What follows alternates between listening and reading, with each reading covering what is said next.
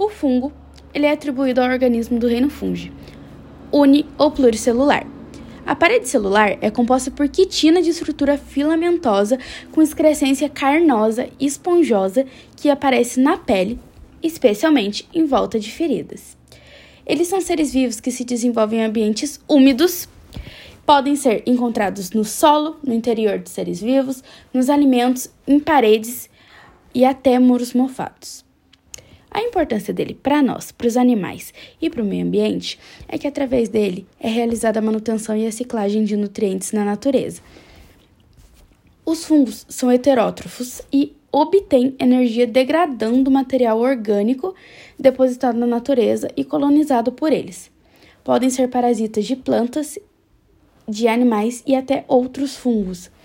Uma curiosidade dele é que a espécie de fungos ela é muito importante para alimentação, saúde e economia. Agora eu vou falar um pouco sobre as algas. As algas são organismos fotossintetizantes que possuem extrema importância para o ecossistema aquático.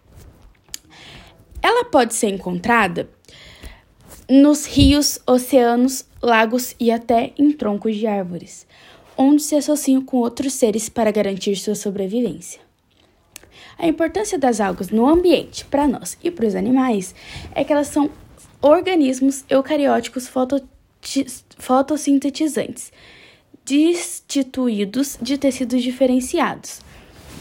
É, eles começam, de fato, algumas espécies a serem responsáveis por grande parte da fotossíntese executada em nosso planeta, disponibilizando gás oxigênio.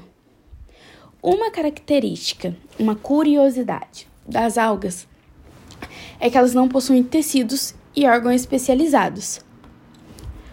E é isso.